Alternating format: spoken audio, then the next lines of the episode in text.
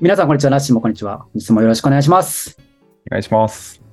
本日は、ベン・アフレック主演 SF アクションスリラー、ドミノ、見てきたよ編、話していきたいと思います。よろしくお願いします。お願いします。というわけで、映画ドミノなんですけど、はい。今の状況としてはね、まあ、ナッシーが見てきて僕は見てきてないって感じなんですけど、なんかこう、前評判の期待はすごい高かった映画かなと思ってて、でうんうんまあ、ところがちょっとなんか僕に漏れ聞こえてくる話では、いや、なんかちょっと肩透かし食らったな とか、いや、なんか、え、んなんかプロモーション間違えたんじゃんみたいな、なんかそういう話がちょっとこの界隈から聞こえてきたんですけど、はいはいはいどうでしたナッシー的には感想としては。あの。非常に面白かったです、私は。本当いい感じ。そんな世間で言われてるほど別にって感じ。いや、ただなんだよね。ただ。ただ。これ、ベン・アフレックの主演映画として取り上げられてますけど、うんうん。監督がロバート・ロドリゲス。ご存知ですかロバート・ロドリゲスさん、ちょっと待ってね。スパイキッズ。スパイキッズ。しか思い出せないわ。でスパイキッズと、あと、グラインドハウスの方が有名かなプラネット・テラー。あの、タランティーノと日本立て風に撮ってた、デスプルーフと一緒に撮ってた方のああ、デスプルーフの、で、やってた人。デスプルーフのもう一本立ての義足マシンガン女の映画を撮ってた人。だいぶ、なんていうんですかね、ちょっと言葉は難しいですね。ちょっと言葉難しいですけど、まあ、偏った監督と言える、言えますか、ねそ。あと、マチエテとか、そういう、そういう感じの監督の作品なんですよね。で、私も見る直前に、ちょっと調べて、あ、ロバート・ロドリゲス監督なんだって。あんな、なんかバカみたいなゾンビ映画作ってる人が、こんなサスペンスっぽいのやるのって思いながら見ましたね。で、結局、本当にロバート・ロドリゲスフィルムだった感じ。ちょっとそれをもう一度分かりやすく言い換えるとどんな感じですかディカプリオのさ、インセプションとか、ああいう感じかもしれないと思って、みんな見に行ったと思うんですよね。予告編の感じとか、カズレーザーがやってる CM のプロモーションの感じとかね。ちょっとこなんう、か、ミステリーチックというか。そうそうそうそう、伏線があって、これは何を象徴してて、ラストはこうだったけど、実はみたいな、そういう感じの映画なんじゃないかと思って、私も最初は見に行ってたんですけど、 結局スクリーンにいたのは、メキシコのムキムキ男みたいな、そんな映画になってたなっていう感じ。まあ、もうちょっと詳しく聞きたいんですけど、ちょっとじゃあ、あらすじあらすね。。そうね、ちょっとこ公式のあらすじをちょっと、ちょっとよ読み上げてみましょうか。長いな。ちょっとまず前半、三段落あるんで、ちょっと一一段落目いきますね。はいはい。オースティン警察の刑事、ベン・アフレックは、最愛の一人娘、ミニーを失った悲しみから立ち直れずにいる。うん容疑者が逮捕されたにもかかわらず、彼は誘拐したことも、どこに連れて行ったのかも、まるで思い出せないというのだ。うんある日、ベン・アフレックと相棒のニックは、特定の貸金庫を狙った強盗が計画されているという匿名の通報を受け、銀行に向かう。なるほど。うんじゃあまあ、主人公はちょっと娘を失っちゃったんだけど、うん。まあ、その逮捕した人が、いや、俺、記憶ないっすみたいな、そんな感じ。そうそうそう。二段落目いきますね。はい。まあ、その、銀行強盗が入るよっていうのを、こうと、匿名、あの、通報を受けて、銀行に向かいました。で、うん隠れて監視するベン・アフレックが目をつけたのは、銀行の外にいた一人の怪しげな男。その男が隣の見知らぬ女性に話していると、女性は突然奇怪な行動を取り始める。うん。そんな様子を見たベン・アフレックは急いで貸し金庫に駆けつけ、男より先に到着。うん目的の金庫を開けると、中に入っていたのは、なんとミニーの写真だった。娘のね。うん。 写真には、レブ・デルレインを見つけろと書かれている。ベン・アフレックは2人の警察を伴って屋上まで男を追い詰めるも、警察は突然暗示をかけられたようになって、お互いを撃ち殺し、ちょっと笑っちゃうな。 殺し、はい。男は屋上から飛び降りた。あなんか目をつけた怪しい男がもう屋上から飛び降りちゃった。うすぐに見下ろしたが、地面に男の姿はない。一体何が起こったのかちょっと意味わかんないです ね。これ、あれじゃないベン・アフレックなんかこう、催眠にかけられてんじゃないの や、もうそうですよ。そうだな。だって、じゃないと、機械すぎるも起こってることが意味わかんなすぎるというかい。や、これ予告編だと、すごい、その感じがミステリーの、なんていうの、上等なミステリーの匂いを出しながら、あの、騙されるんじゃないみたいな感じの。でも、もう、さらっとい、もう見た、ちょっと、え、でも、こう、ネタバレか。もう、こっから、ちょっと前からだけど、え、ちょっと待って、ネまタあ、あと、あとね、あと一段落残ってるんですよ。あと一段落残あってとる。一覧なんかあるのどうぞ。ちょっと待ってね。いや、これね、今この話を聞いて、うわ、あれっぽいなって思うやつがあるんですけど、ちょっと後で思い出しますわ。で最後の段落。この出来事が、えー娘ミニーの失踪に関係していると信じるベン・アフレックは、匿名の通報者の居場所をたどり当てる。そこには、ダイアナ・クルスという名の占い師がいた。人の心を操る能力を持つ彼女は、男の正体を教えてくれる。彼と占い師はかつて同じ秘密組織に所属ししていたというのだ。そこに娘ミニーはどうつながるのか。次々に危険が降りかかる中で、ベン・アフレックはその答えを探そうとする。まあ、これさ、まあ2タイプあると思ってて、うんうん。一つは、まあなんか、気持ちいいお家で終わらせるんだったら、うんこう精神治療を受け、ベン・アフレックが受けてて、でそこうん過去の記憶とこう対峙していく中で、まあ、いろいろ葛藤とかあるだろうこうトラウマのね治療にうんあって、でその中での出来事を映像化しましたみたいなうちはいはいはい。確かにね。ありそうですね。で、まあ、もうワンパターンはなんかそういうなんかいい話じゃなくて、まあ、単純になんかどっかでなんかこう術師に催眠術かけられて操られてるみたいな感じってなるとまあ怪しいのはこの占い師がね怪しいかなっていう感じうん。うん。どういう話だったんですかじゃあ、ネタバレしますね。ストーリー、そうね。まあなんかい今んとこなんか主要登場人物は、はいベン・アフレックでしょうん。で、刑事の相棒でしょうん。あとこう謎の銀行強盗しそうな男はいはいはい。を占い師。うん。まあ、あと、娘のミニとか、なんかそんぐらいじゃない主要人物的には。うんうん。基本この、このメンバーでこう完結するんですかほぼほぼ完結しますね。ほぼほぼ。なるほちど。なみに相棒は結構早めに死にます。じゃあ、相棒はなしにしよ う。相棒は死んだと。ストーリーね。ストーリーをじゃあ語りますね。うん、今い言ってたストーリーは合ってるんですかまあ、い今言った読んだストーリーはおおむね合ってる。おおむなってるおおむなってる。うんうん、ヨシさんの予想が合ってるってことあ、いや、まあ、まあ、それでもいいですよ。それでもいいですよ。えっ、とね、じゃあ、ここは合ってるでもいいよ。あの、し主人公がやっぱり催眠にかかってるっていうのはうん。合ってますね。うんうんうんううんん不可解すぎるも ん、怒ってること。意味わかんない。うんそうそれで、ちょっとね、あらすじね、あらすじね、質問した方がいいですか質問してくれた方がいいな。じゃあこの謎の男は結局何だったんですか謎の男は組織があるってあらすじにもあったじゃないですか。謎の組織。瞬間催眠みたいな能力を研究する組織の一員でしたね。うーん。じゃあ彼がその術師ってこと彼は術師の一員なんだよね。じゃあ彼も術術をベアフレックにかけてる可能性はある。あるあるある。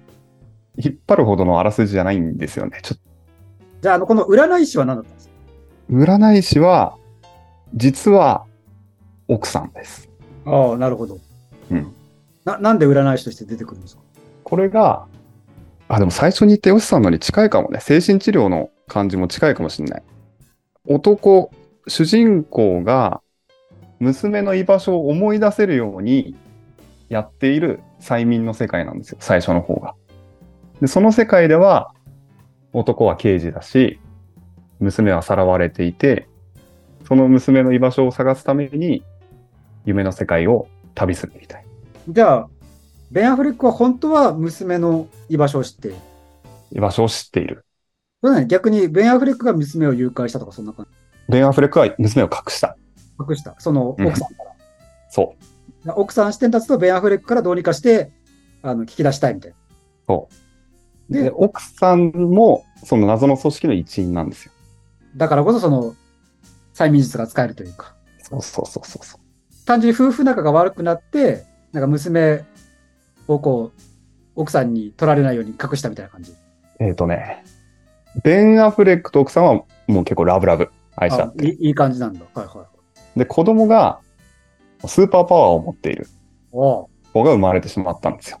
うん、あの、瞬間催眠のスーパーパワああなんかもう、もうその才能が半端ない。もうすー。ぐ半に。端ないやつ。 そうそうそう。あ、なにじゃあ、娘が何ベン・アフレックに催眠かけて忘れさせたみたいなそこじゃないね。その話にはならない。これ普通に聞けばいいじゃん。ちょっと娘どこにいんのっつって。はいはいっつって。おかしいじゃん。で、その強大な娘の居場所を組織に、組織に知られてしまったら、この世界が終わってしまう。ああ、なるほど。そう組織が娘を利,、利用しちゃうから。そうそうそうそで、う。で、隠した。そう。で、その自分の記憶も瞬間催眠の力で消した。なるほど。で、組織としては、一回消したパソコンからこう、た記憶をたどらなきゃいけないっていうことで、そこで催眠の世界で、ベン・ハブレックを刑事としてあてがって、一緒に探す世界を作ってやってたっでねて、いうのが、奥さんはどっち側なの組織側なのだんベン・アフレック側なの奥さんは、ベン・アフレックと同じように子供が、子供を愛してて、奥さんは、瞬間催眠をかけられてて、組織の今味方で動いてる。なるほど。奥さんもやられてるわけね。そうそうそうそうそう。で、最後、催眠が解けてうん、あの、ファミリーの一員だったねっていう感じになります。 じゃあちょっとロロールパンナちゃん的な感じだ。ロールパンダちゃんがそんな感じなんだ。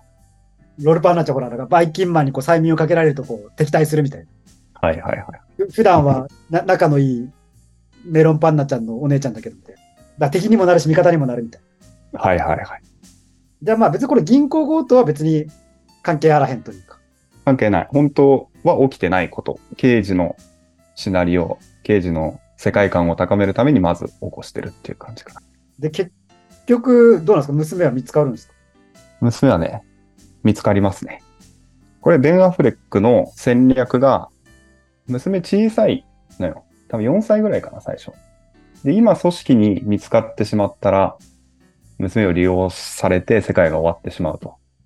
でも、娘が成長したら、こんな組織ぐらいボコボコにできるなっていう。で、成長するまで隠そうっていう作戦なんですよね。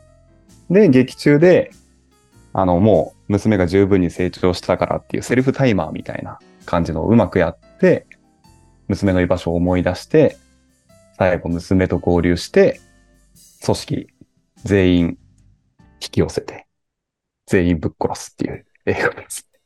ぶっ殺すのぶっ殺してます。どどうやってぶっ殺すんです か銃銃乱射それとも爆爆弾銃乱射ですね。銃乱射ままあなんか、ちょっとね、監督を聞いた瞬間からそんな気はしてたよ ね。あの、物語の結構終盤の方から出てくる、ベン・アフレックのお父さんとお母さん。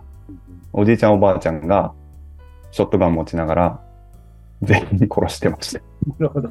じゃあ、最後は割となんかデ、デスプルーフ的な感じになっていくわけだ。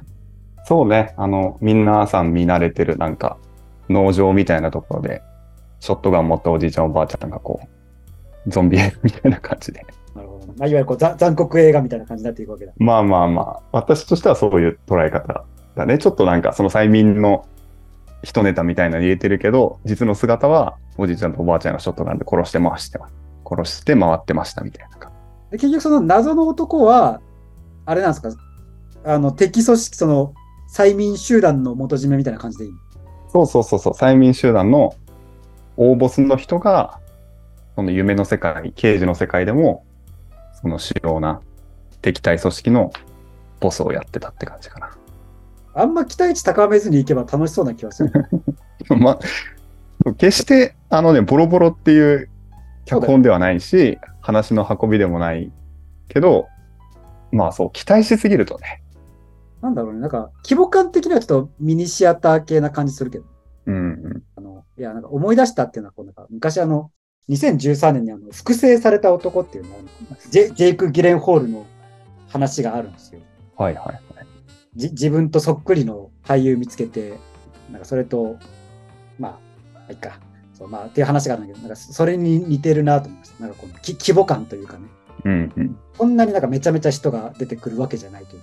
そうね。結構小規模な感じなのかやな。っぱやっぱあるじゃん。まあね、その、うんまあお金かければいい作品になるかって言ったらそれは違うけど、うん。その、ね、日本の連ドラでも、なんか少人数でこう人間関係を描くやつもあれば、こうお金、あの、ビバンみたいにね、なんか大規模な予算かけてみたいなのうやっん。うんまあそういう意味ではちょっと前者寄りなのかなっていうね、割とこう、どちらかというとこう狭い世界を話している。うん。なんかね、なんかこっちも慣れてきてるんだろうね。そういうひっくり返す系にはやっぱり。でその、冒頭5秒すでに騙されているってこうキャッチコピーがあるじゃないですか。キはいはいはい。そうそうそう。ャッチコピーがあるんですけど、それは結局何だったんですか冒頭5秒ぐらいの最初のカットが、瞳のカットなんだよね。瞳のクローズアップ。で、多分そこに、あの、催眠世界が始まりますよっていうのがちょろっと映ってる感じで、で、5秒で催眠世界に入るから、5秒で騙されてる。その映画を見ていくと、最初の5秒の時から私たちが見てたのは作り物の世界だったのねっていうことになる。その催眠世界だったと。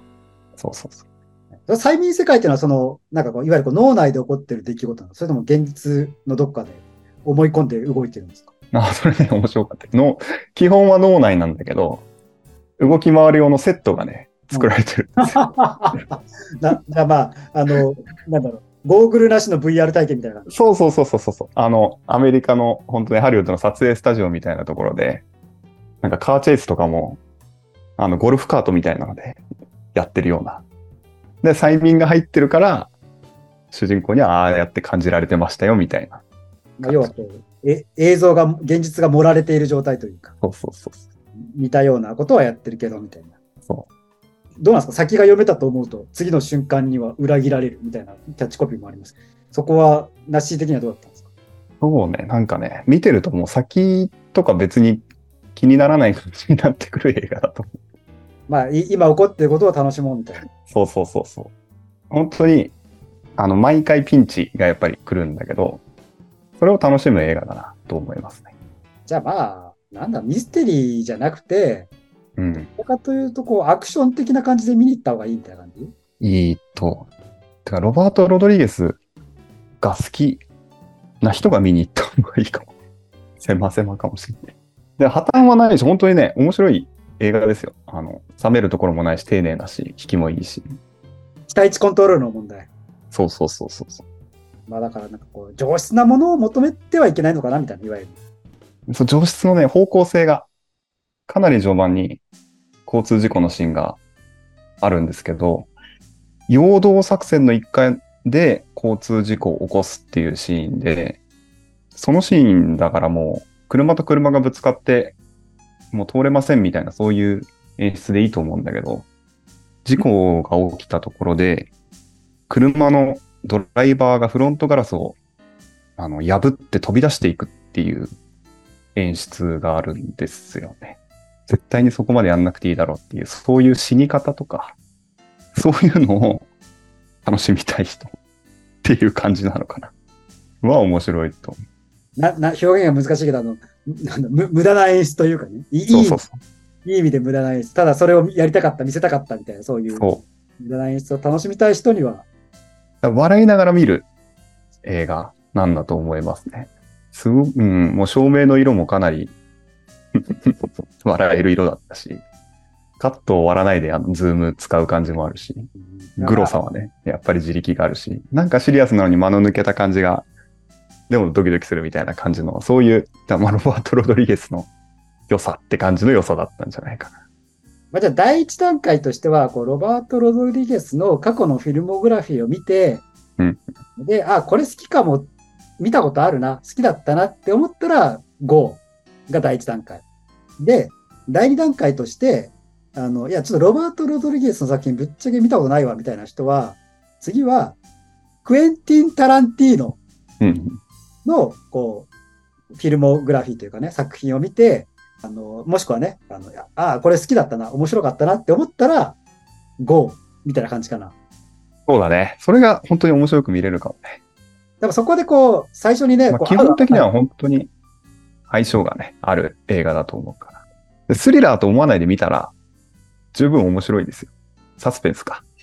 ってなるとねちょっとホームページの作り方が良くないんじゃないですか確かにこれはなんかちょっとインセプションを思わせるような、ちょっとね、ルックそうでしょう。インセプション味が。